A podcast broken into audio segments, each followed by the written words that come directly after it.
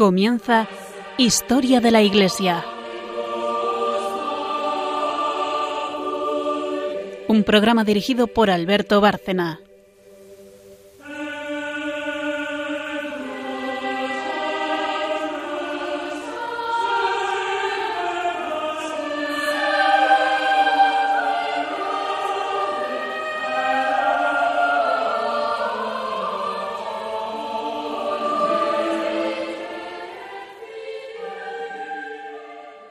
Buenas noches, oyentes de Radio María eh, y de este programa, Historia de la Iglesia. Eh, seguimos desde hace ya tiempo con Padres de la Iglesia, Padres del Desierto. En el último programa, por cierto, eh, hablamos de una noticia que nos había impactado mucho entonces, el, el comentario del profesor Canfora sobre la, la figura de Cristo y bueno, eso nos, nos hizo hacer una introducción, o Carmen nos hizo una introducción muy cristocéntrica, porque nos fuimos a un documento histórico que habla de, de Cristo aparte de los evangelios. Hoy, en la parte histórica, Carmen nos va a dar un contexto. Carmen eh, Montis es siempre la, la historiadora. Buenas noches, Carmen Montis, que no se da las buenas noches todavía, ¿no? Buenas noches. Eh, y buenas noches, María Ornedo, que a ti tampoco te las he dado y es la que hace la sección de magisterio, como sabe cualquiera que siga el programa. Buenas noches. Eh, Carmen nos va a hacer una introducción histórica sobre el contexto en el que nos estamos moviendo desde hace ya mucho tiempo, padres de la Iglesia, padres del desierto. Eh, luego traerá el santo del día o santos, creo que hoy van a ser más de uno. Y en la tercera sección, como siempre, María se ocupa de traer magisterio que va a continuar con el magisterio de San Doroteo, que el otro día pues ya nos trajo algo de él, pero tiene una obra muy extensa con la que hoy va a continuar. Estoy seguro de que muchos oyentes estaban deseando que continuara, pero se nos fue eh, la hora del programa, la casi hora que no tenemos del todo, pero casi una hora de programa. Eh, y bueno, va a continuar más o menos donde lo dejó, con San Doroteo, que siempre es un personaje, como todos estos padres, eh, profundísimo y a la vez completamente comprensible. Bueno, este es el esquema general del programa y mm, en ese contexto histórico que Carmen nos va a hacer, nos va a hablar de los primeros siglos del cristianismo en los cuales está ocurriendo todo esto. Tenemos ya eh, grandes sabios eh, que nos han dejado un legado importantísimo para la tradición de la Iglesia tenemos mártires, que siempre suelen acabar apareciendo entre los santos del día, hoy también, hoy creo que también. Y por último, magisterio, pues de estos padres del desierto o padres de la iglesia, a veces son lo mismo, eh, con los que María va a seguir. Así que, brevísima pausa y Carmen Turdemontis nos empieza a hablar eh, de ese contexto histórico general que no tenemos que perder de vista y que muchos de nuestros oyentes seguramente agradecerán porque se han incorporado tarde o no han estado siguiendo el programa y no tienen a lo mejor eh, muy claro en qué siglos nos estamos moviendo o en qué periodo histórico. Va a quedar clarísimo hoy.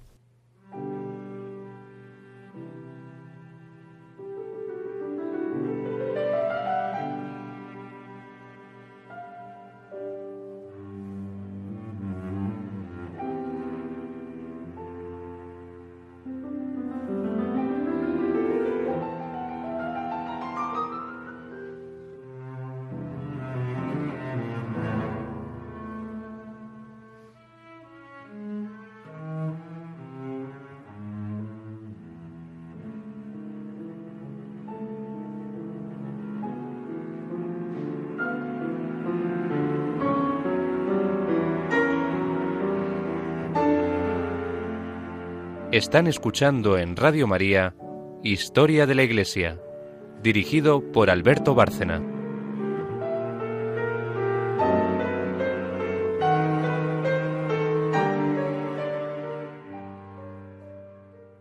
Pues hoy vamos a hablar, como decía Alberto, de en qué situación estaba la Iglesia, el comienzo realmente de la Iglesia, en el imperio romano cristiano. En el transcurso del siglo IV, el cristianismo comienza a ser tolerado por el imperio para alcanzar luego un estatuto de libertad y convertirse finalmente, en tiempos de Teodosio, en la religión oficial. El emperador romano cristiano convocó las grandes asambleas de obispos, los concilios, y la Iglesia pudo organizar sus estructuras territoriales de gobierno pastoral. La libertad le llegó al cristianismo y a la Iglesia cuando apenas se habían extinguido los ecos de la última gran persecución. Fue justamente Galerio, principal instigador de aquella postrer embestida persecutoria, el primero en sacar consecuencias prácticas de su rotundo fracaso. Llegado como sucesor de Diocleciano a la suprema dignidad imperial, el Augusto Galerio, próximo a la muerte, promulgó en Sárdica un edicto que marcaba nuevas pautas a la política romana frente al cristianismo. El edicto otorgaba a los cristianos un estatuto de tolerancia.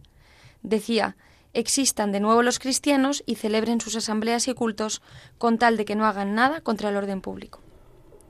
El edicto de Galerio dado en el año 311 no concedía a los cristianos todavía la plena libertad religiosa, sino una cautelosa tolerancia más bien. Mas a pesar de ello, su importancia era grande. Por primera vez el cristianismo dejaba de ser una superstición ilícita y adquiría carta de ciudadanía. Esto representaba una conquista trascendental, no conseguida hasta entonces.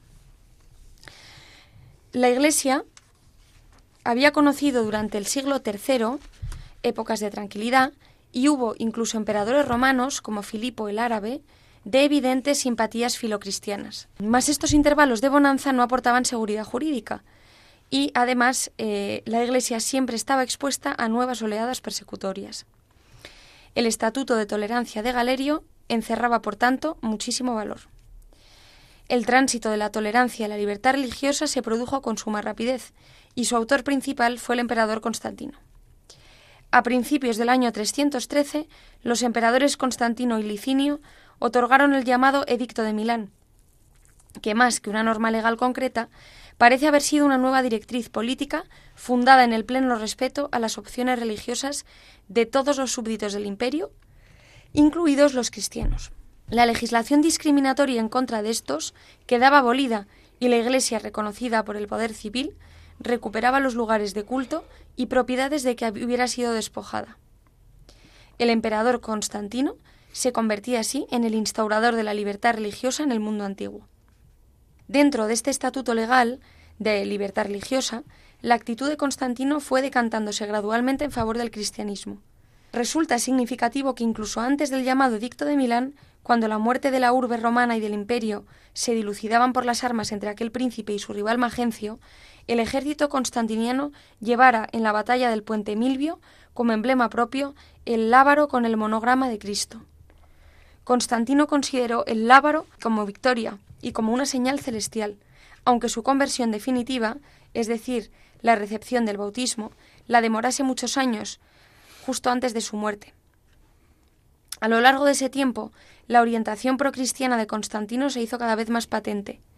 Fueron desautorizadas las prácticas paganas cruentas o inmorales, y se prohibió a los magistrados participar en los tradicionales sacrificios de culto. El emperador, por otra parte, favorecía a la Iglesia de muy diversos modos construcción de templos, concesión de privilegios al clero, ayuda para el restablecimiento de la unidad de la fe, perturbada en África por el cisma donatista, y en Oriente por las doctrinas de Arrio. Los principales morales los principios morales del Evangelio inspiraron de modo progresivo la legislación civil, dando así origen al llamado derecho romano cristiano.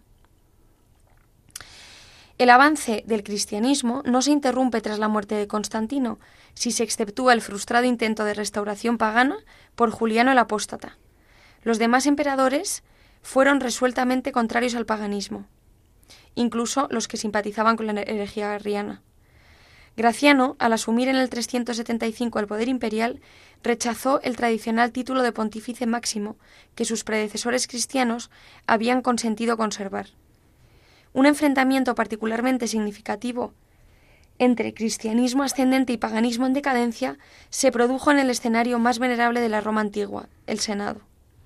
El altar de la victoria que presidía el aula fue removido por voluntad de los senadores cristianos, que eran ya mayoría, frente al grupo de los viejos romanos. La evolución religiosa se cerró antes de que terminara el siglo IV por obra del emperador Teodosio. La constitución Cunctos Populos, promulgada en Tesalónica el 28 de febrero del año 380, ordenó a todos los pueblos la adhesión al cristianismo católico. A partir de ahora, única religión del imperio. Obtenida la libertad, la Iglesia tuvo necesidad de organizar sus estructuras territoriales con vista a la acción pastoral en un mundo que se cristianizaba con rapidez. En virtud de lo que se ha llamado principio de acomodación, la Iglesia tomó las estructuras administrativas del imperio como norma de su propia organización.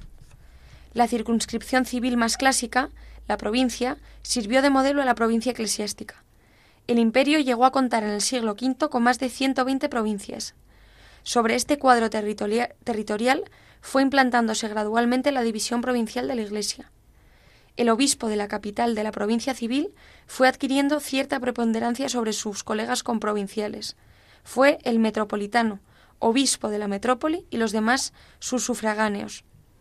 En el orden judicial, el metropolitano era la instancia superior de los demás tribunales diocesanos y le correspondía la consagración de los nuevos obispos de su provincia. Él debía, además, presidir el concilio provincial, que según la disciplina, nunca bien observada del concilio primero de Nicea, debía reunirse dos veces al año. La división del imperio en dos partes, Oriente y Occidente, consumada a finales del siglo IV y que terminaría por provocar la cristalización de dos imperios, tuvo honda repercusión en la vida de la Iglesia. La parte occidental, aproximadamente que, coincidía aproximadamente con las regiones de lengua y cultura latinas, tenía como única sede Roma, y por ello el pontífice romano fue también patriarca de Occidente. En la parte oriental, de cultura griega, siria y copta, sobresalieron varias grandes sedes de fundación apostólica, Alejandría, Antioquía y Jerusalén, que fueron cabezas de los patriarcados y amplísimas circunscripciones eclesiásticas. El Concilio I de Constantinopla elevó la sede de esta ciudad al rango patriarcal y atribuyó a sus obispos la primacía de honor dentro de la Iglesia, después del obispo de Roma. Sobre este fundamento de índole no eclesiástica, de que la ciudad es la nueva Roma, sino política, la capitalidad imperial, se instituyó un nuevo patriarcado, el de Constantinopla, destinado a alcanzar una indiscutible preeminencia entre todos los patriarcados orientales, a partir sobre todo del concilio de Calcedonia. La libertad de la Iglesia permitió una más clara estructuración y un ejercicio más efectivo del primado de los papas sobre la Iglesia universal. Los grandes pontífices de los siglos IV y V, Damaso, León Magno, Gelasio, se esforzaron por definir con precisión el fundamento dogmático del primado romano, la primacía concedida por Cristo a Pedro, de quien los papas eran los legítimos y exclusivos sucesores. A partir del siglo IV, el ejercicio del primado romano sobre las iglesias occidentales fue muy intenso. Los papas intervinieron en multitud de ocasiones mediante epístolas decretales o por intermedio de legados y vicarios. En Oriente un gran concilio, el de Sárdica, sancionó el derecho de cualquier obispo del orbe a recurrir como instancia suprema al pontífice romano pero prevaleció una tendencia favorable a la autonomía jurisdiccional, favorecida por el desarrollo de los patriarcados, especialmente el de Constantinopla. La postura del Oriente cristiano ante Roma, después del concilio de Calcedonia, puede resumirse así. Atribución al obispo de Roma de la primacía de honor en toda la Iglesia, reconocimiento de su autoridad en el terreno doctrinal, pero desconocimiento de cualquier potestad disciplinar y jurisdiccional de los papas sobre las iglesias orientales.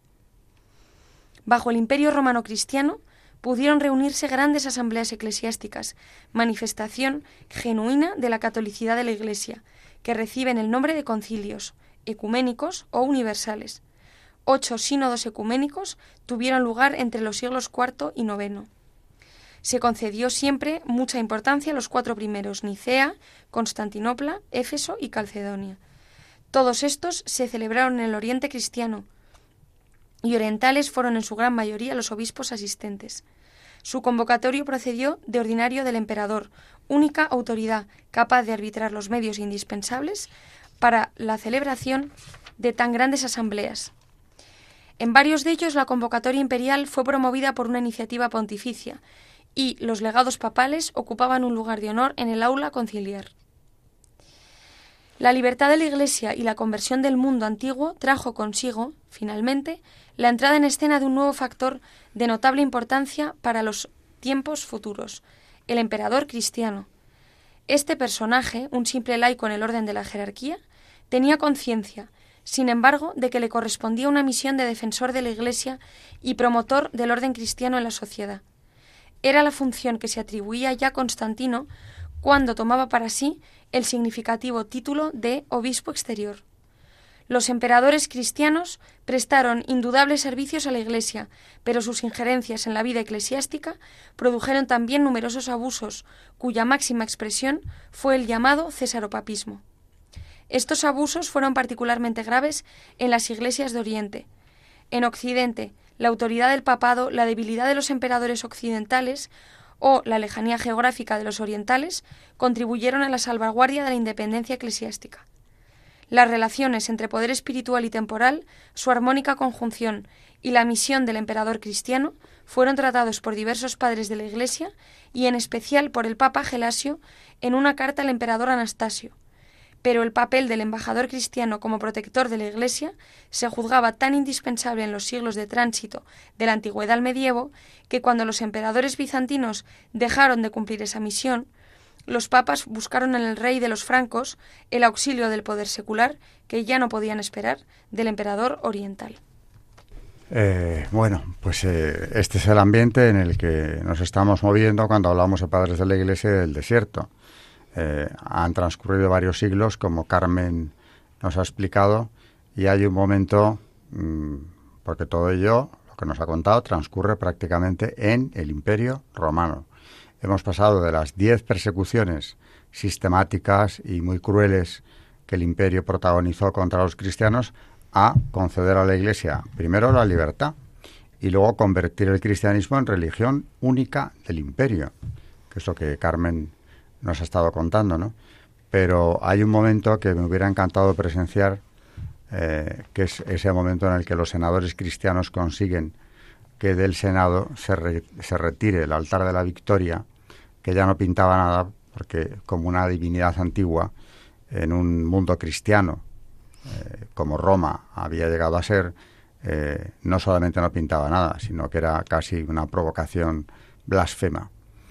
O sea que esperanza tenemos que tener, porque si un imperio como aquel, la primera potencia mundial, persiguió al cristianismo eh, a sangre y fuego, con tantos ejemplos verdaderamente atroces como Carmen Prudemontis nos ha ido trayendo aquí, eh, mártires y mártires que han ido pasando por este programa.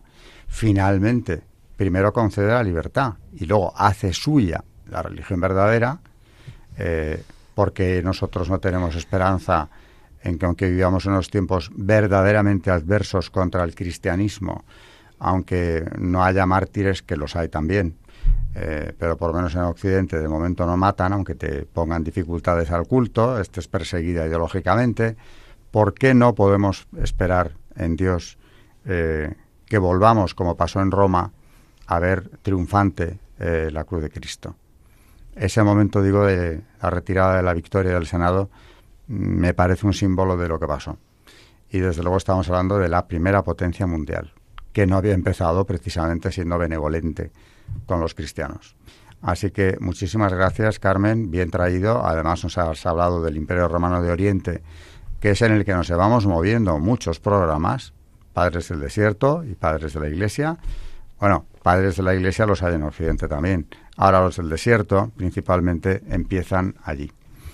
Eh, gracias por todo este resumen, eh, desde luego interesantísimo, esperanzador, desde luego para nosotros y, vamos con el santo o santos del día, que no sé si son mártires hoy, seguramente sí, pero entonces corresponden al momento anterior a la libertad de la Iglesia que Roma concede antes de hacerse cristiano. Adelante, Carmen, cuando quieras, después de una breve pausa, con el Santos del Día. Están escuchando en Radio María Historia de la Iglesia, dirigido por Alberto Bárcena.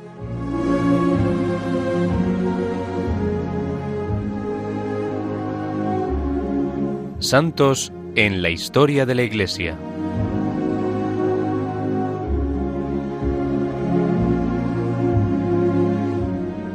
Hoy vamos a hablar en el Santo del Día de San Ciriaco de Atalia, también llamado San Ciriaco de Roma, o simplemente San Ciriaco, que fue un obispo y mártir cristiano que murió en el año 303. Cuando se llevaron a cabo los trabajos para el hallazgo de la cruz de Cristo en la ciudad santa, y por iniciativa del obispo de Jerusalén, Macario, y de la piadosa madre del emperador Constantino, Helena, estaba presente un hebreo de nombre Judas. Entre los primeros milagros obrados por la Santa Cruz habría que citar la conversión de este hebreo. Cambió su nombre por el de Ciríaco, nombre de origen griego que quiere decir patricio, muy difundido en todo el mundo romano. Recorrió Palestina y después fue elegido obispo de Jerusalén, donde fue martirizado junto con su madre, Ana, durante la persecución de Juliano el Apóstata. Pero la tradición de Ancona, corroborada por conspicuos testimonios de culto y antiguos monumentos, y acogida por el mismo martirologio romano, agrega más a su leyenda. Según esta otra tradición, Judas, ya con el nombre de Ciríaco recibido en el bautismo, para huir de sus antiguos correligionarios, abandonó Palestina y se refugió en Ancona. Aquí fue elegido obispo de la ciudad, en una época de extraordinario florecimiento del cristianismo, que desde hacía poco había salido de la clandestinidad con el edicto de Milán. Después de un largo tiempo de episcopado, lleno de méritos, Ciriaco va en peregrinación a Tierra Santa, para volver a la patria de Jesús y a la suya propia. Aquí lo esperaba la espada del perseguidor romano Juliano el Apóstata, y el santo anciano recibió la palma del martirio. Más tarde las reliquias del obispo regresaron a Ancona en una caja llevada por las olas hasta el puerto de la ciudad. Para recordar esta leyenda, el 8 de, agosto, en la Catedral de Ancona, se distribuyen manojos de juncos bendecidos. Su fiesta se celebra el 8 de agosto. San Ciríaco de Atalia es uno de los 14 santos auxiliadores, que ahora les vamos a, contar quiénes son estos 14 santos, y es asimismo el patrono de la isla de Ibiza y de su capital debido a que la isla fue conquistada a los árabes el día de San Ciriaco, el 8 de agosto, por cierto. Y eh, hablando de los santos auxiliadores, de los cuales Ciriaco es uno de ellos, decirles que son 14, cuya invocación se considera eficaz contra determinados males físicos. Su culto tiene origen germánico desde la época de la peste negra.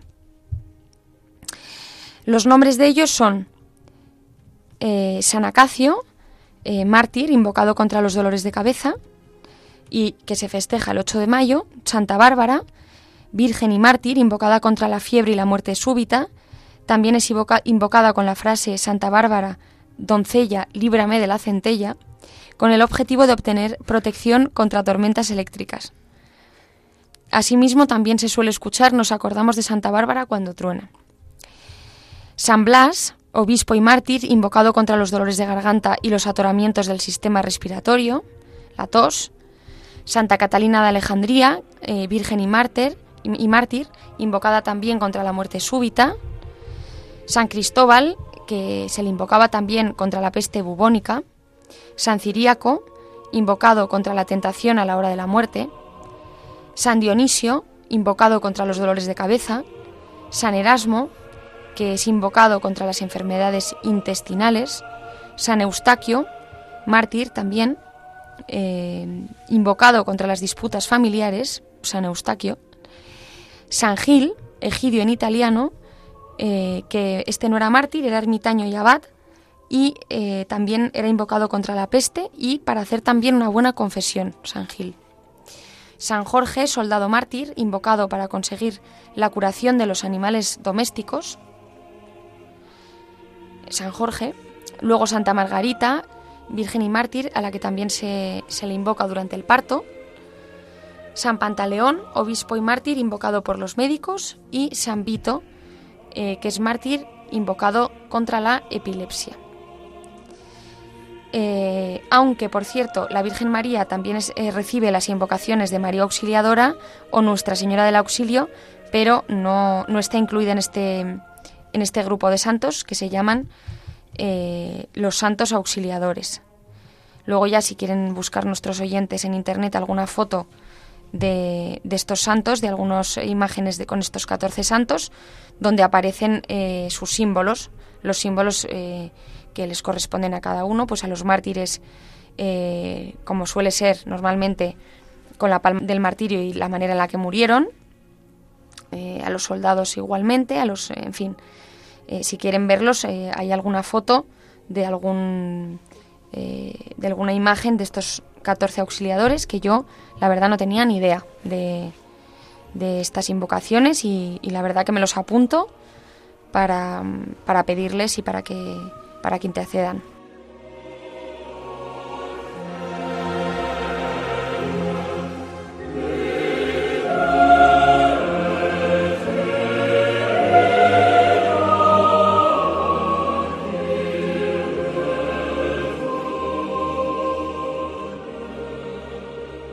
Yo debo decir que como padezco de la garganta bastante, porque la he utilizado mucho, lo de San Blas sí que lo conocía y lo suelo invocar en momentos de apuro eh, para que me devuelva la voz.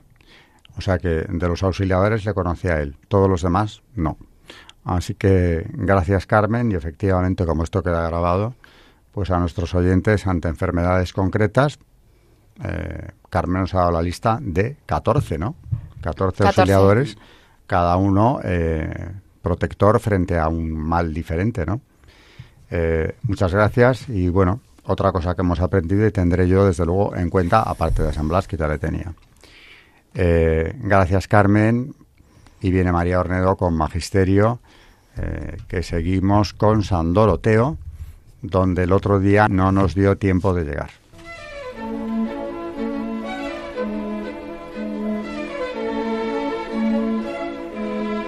El Magisterio de la Iglesia.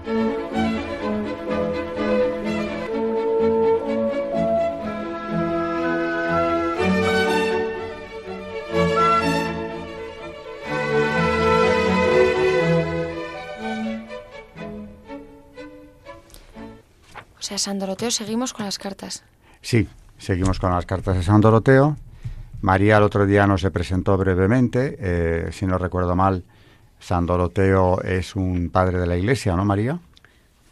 Nos leíste nos leíste una carta, pero la acabaste, no sé si la acabaste. Sí, acabé la primera carta que hemos leído, que era a los eh, prepósitos del monasterio y a sus discípulos sobre cómo han mm, de dirigir, eh, de dirigirse mm, a los, eh, a cuando tienen que visitar los ancianos acerca de las visitas a ellos y de cómo les vale mm, luego cuando van ellos a su celda.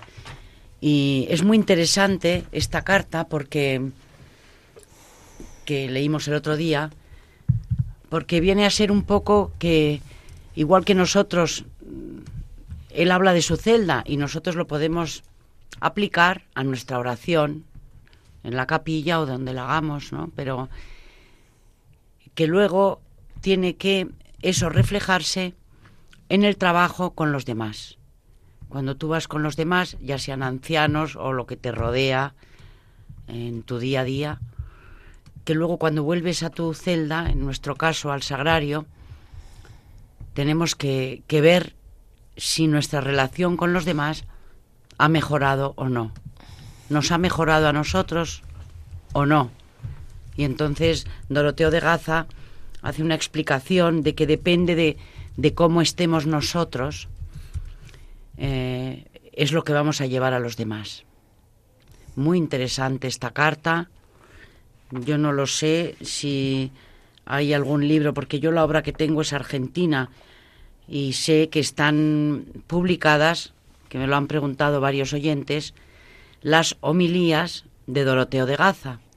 Y estos son cartas yo supongo que habrá alguna publicación en España que también lo tenga, como hay, hay oyentes que nos preguntan dónde pueden conseguir las obras de Doroteo de Gaza, pues por eso os ah, aclaro. Díselo. Por cierto, esta, esta edición, ¿de quién es? Es que este, esta es una edición argentina. Ajá. Entonces, yo no sé si en España, desde luego, las homilías están publicadas, todas, eh, en España Y esto es una editorial argentina, pero bueno, supongo que también en España habrá, me parece que hay una obra de, mm, de varias de sus obras, desde luego, no sé si con las homilías o aparte, pero yo creo que sí, que las podéis encontrar. Y de verdad que son libros, esto, esto es una maravilla, ¿no? Porque estas homilías de Doroteo de Gaza y las cartas que estamos viendo ahora también, pues mm, yo creo que no, no, no se las deben de perder. Hoy que nos traes una carta. Hoy traigo una carta mm, de cómo han de dirigir los prepósitos a sus hermanos y cómo éstos deben someterse.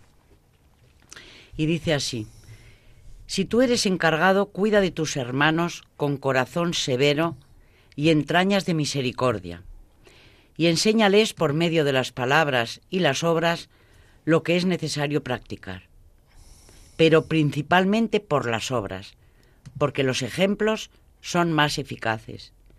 Y si puedes, sé su modelo también en los trabajos corporales. Si no en el buen estado del alma, teniendo los frutos espirituales que enumera el apóstol, la caridad, la alegría, la paz, la longanimidad, la afabilidad, la bondad, no te irrites en demasía por las faltas que suceden, sino, sin turbarte, muestra el mal que hay. Y si es necesario, repróchalo. Toma la actitud que convenga y espera el momento oportuno.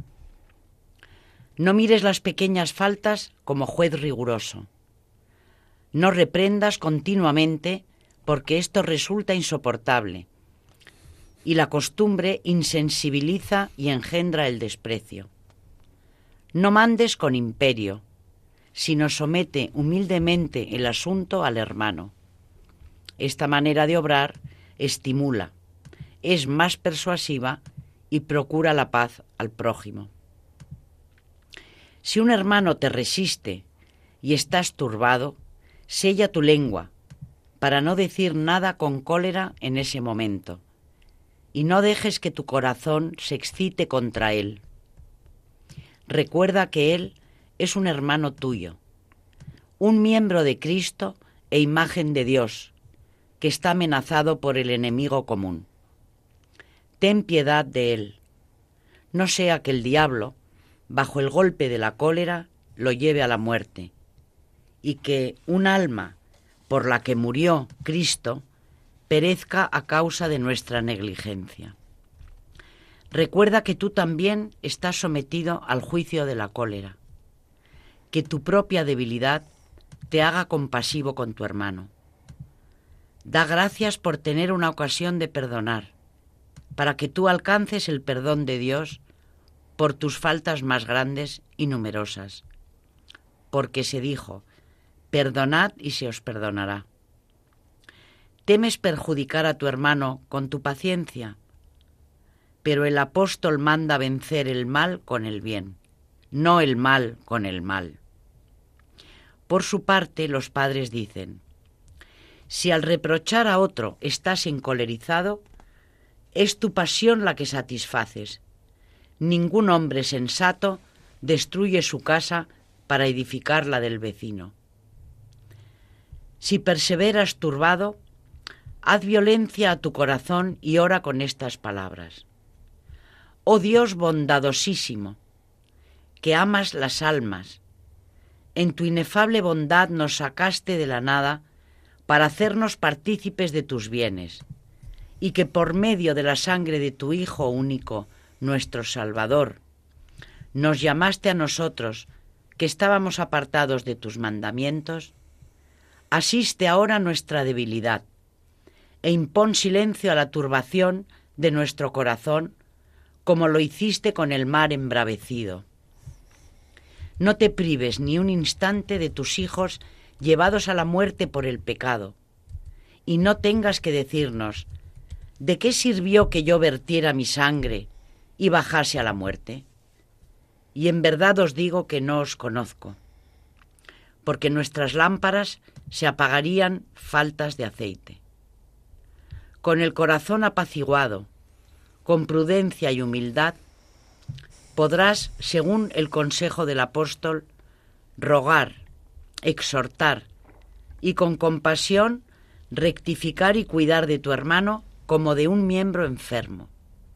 Y él, por su parte, recibirá con confianza tu corrección, condenando él mismo su dureza. Con tu paz habrás pacificado tu corazón.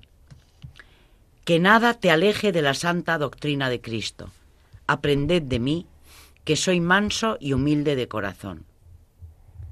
Es pues necesario ser diligente en mantenerse en estado de paz, de manera que el corazón no se turbe aún por motivos justos a propósito de algún mandamiento con la convicción de que cumplimos todos los mandamientos teniendo a la vista caridad y pureza de corazón.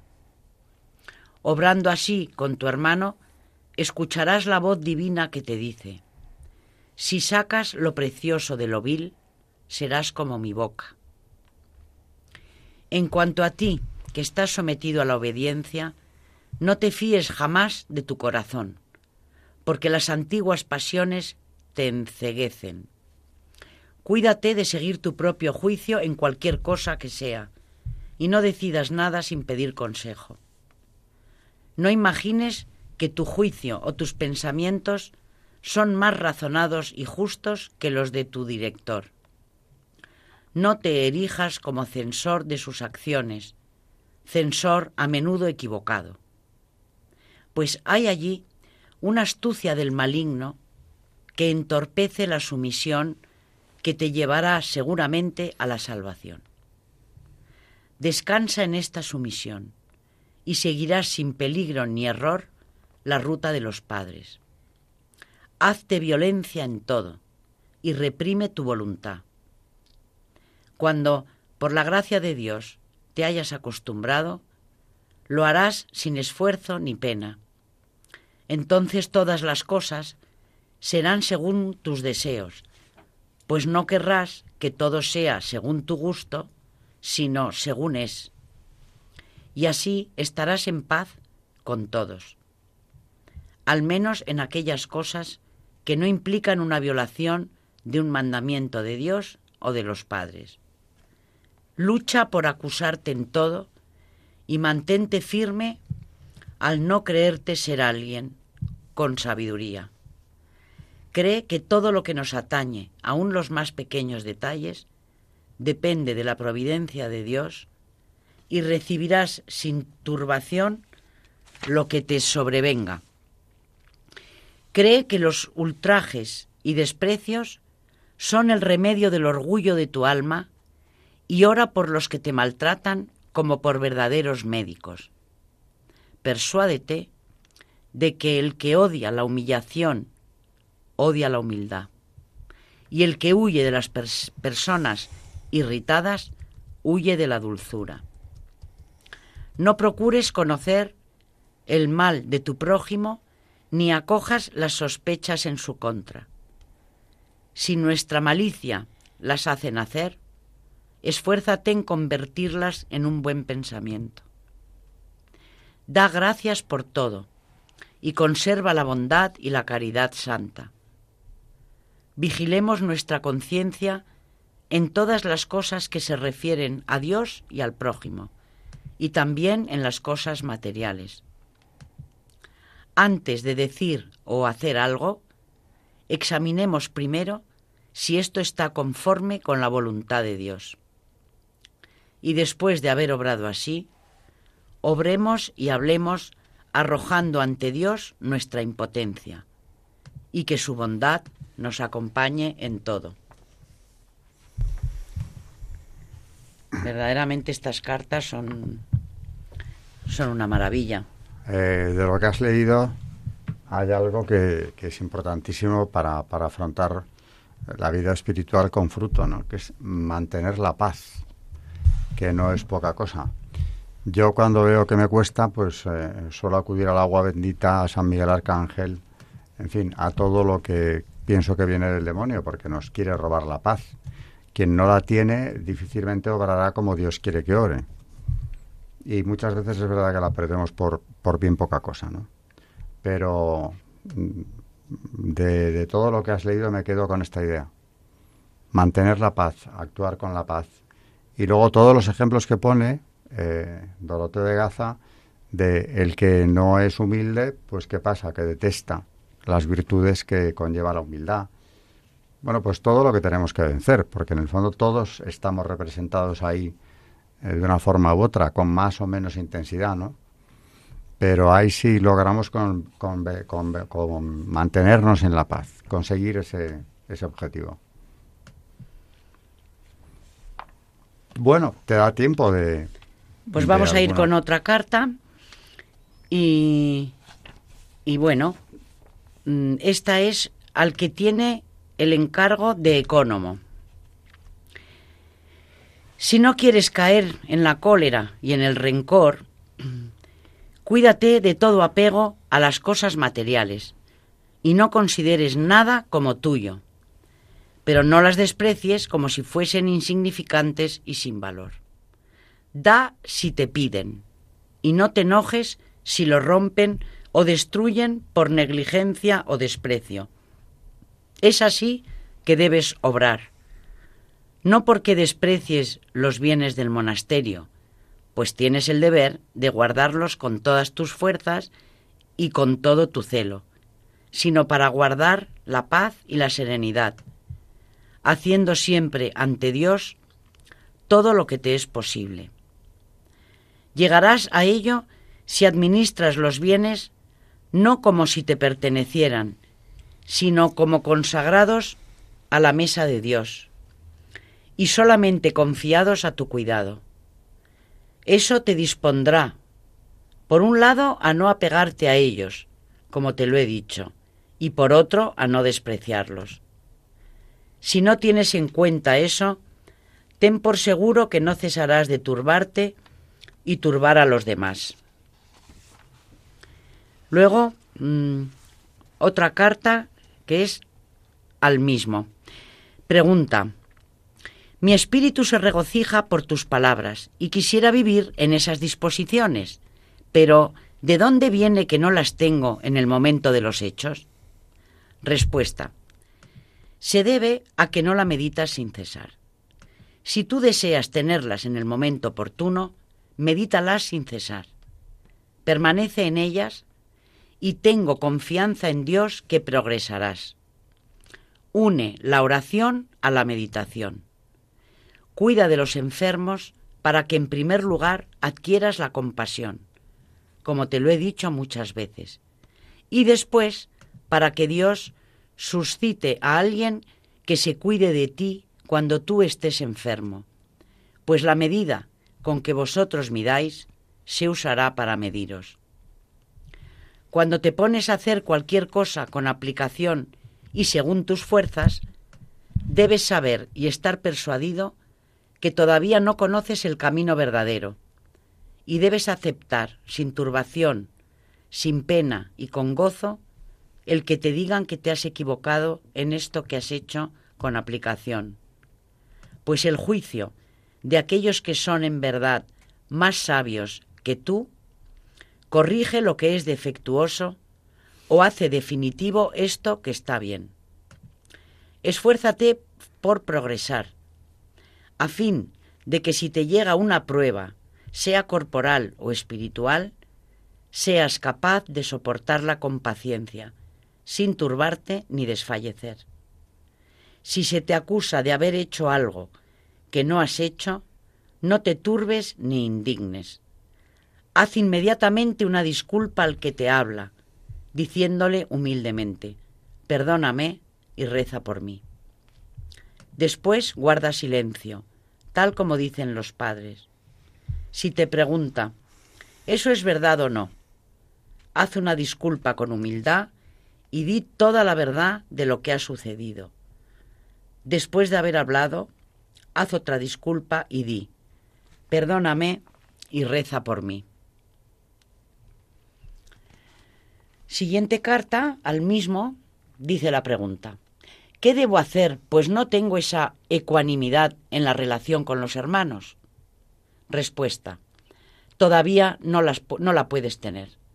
Al menos esfuérzate por no ofender a nadie, por no juzgar a nadie, por no maldecir a nadie, de no entretenerte por cualquier palabra o acción o gesto de un hermano que no te corresponda. Más bien trata de ver lo edificante. No busques aparentar en esto que haces o dices y no seas vanidoso. Guarda la libertad interior en tu conducta y palabras, hasta en el más pequeño detalle. Sabe que si alguien, combatido o tentado por un pensamiento apasionado, llega a ponerlo por obra, hace que la pasión se haga más fuerte en él, pues le da poder para seguir combatiéndolo y, atormentándolo más. Si, al contrario, lucha y se opone al pensamiento, obrando en contra de lo que le sugiere, como lo he dicho con frecuencia, la pasión se debilita y pierde fuerza para combatirlo y atormentarlo. Y así, poco a poco, luchando con el auxilio de Dios, empieza a ser Señor de la pasión misma. Qué maravilla. Bueno, en definitiva, si es que yo siempre llego a la misma conclusión y me repito, todo está en el Evangelio. Tratad a los demás como queréis ser tratados. Eh, no juzguéis y no seréis juzgados. Eh, en definitiva, los padres, claro, ves que están bebiendo del Evangelio cuando escriben a sus, eh, a sus monjes o cuando contestan a las preguntas que les hace cualquier persona que está preocupada por un tema espiritual. La fuente es el Evangelio, permanentemente. Bueno, luego sobre esto, eh, como hemos estado viendo en este programa, está la, labor ingente de los padres de la Iglesia que unen eh, a las escuelas socráticas, los filósofos griegos, con todos sus conocimientos teológicos. Eso que Lutero desdeñó y quitó de en medio al suprimir la tradición como algo que no era necesario en absoluto y dejar al, lector de la Biblia eh, el libre, la libre interpretación. Pues le estaba privando eh, de un caudal de conocimiento enorme que no nos lleva a la cultura. Al fin y al cabo eso sería lo de menos, aunque también es una ciencia, ¿no? Nos lleva a vivir la vida cristiana como tenemos que vivirla, con mucho más conocimiento, con mucha más profundidad que lo que nosotros solos podamos discurrir, por inteligentísimos que fuéramos. No sé qué pensáis de esto. Pues sí. La verdad es que hizo mucho daño. Pero, claro. Lutero y queriéndose cargar. Esta dirección espiritual, naturalmente, como le iba a dar frutos. Mm. Así en este programa hemos visto a veces cómo se llegaban a reunir cientos de monjes, aunque ellos huían del mundo, eh, muchas veces terminaban rodeados de auténticas ciudades espirituales, de gente que les seguía porque quería conseguir lo que de verdad importa, entrar en el reino de los cielos. Verdaderamente comprendes cómo hemos ido para atrás en sabiduría, ¿no? Porque un fenómeno parecido eh, hoy en día no es fácil encontrarlo. a veces te encuentras los sitios donde puntualmente sí, ves que hay muchas vocaciones y gente que lo vive con enorme entusiasmo, pero no es esa, eh, ese seguimiento de cientos de personas detrás de ellos. Porque, ¿Por qué? Porque se han dado cuenta de que verdaderamente lo que importa finalmente es conseguir la vida eterna, ¿no? cumplir la voluntad de Dios. Bien sea por amor a Dios, que tenía que ser lo que nos mueva, bien pues por ponerte a salvo de vivir por toda la eternidad en presencia de Él y no en el infierno. Yo creo que volverá, todo esto volverá. La historia se repite, lo vemos.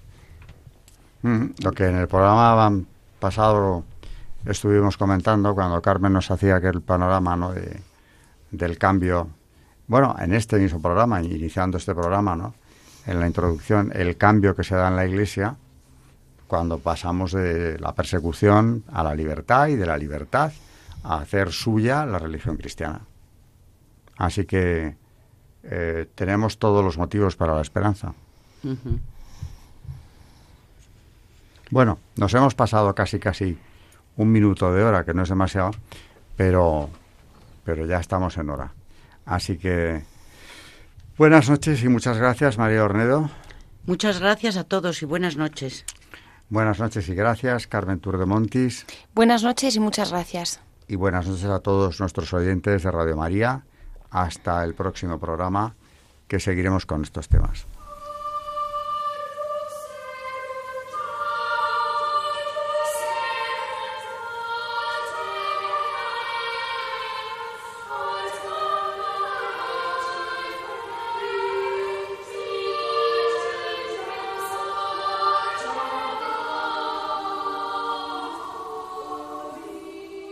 Han escuchado Historia de la Iglesia, un espacio dirigido por Alberto Bárcena.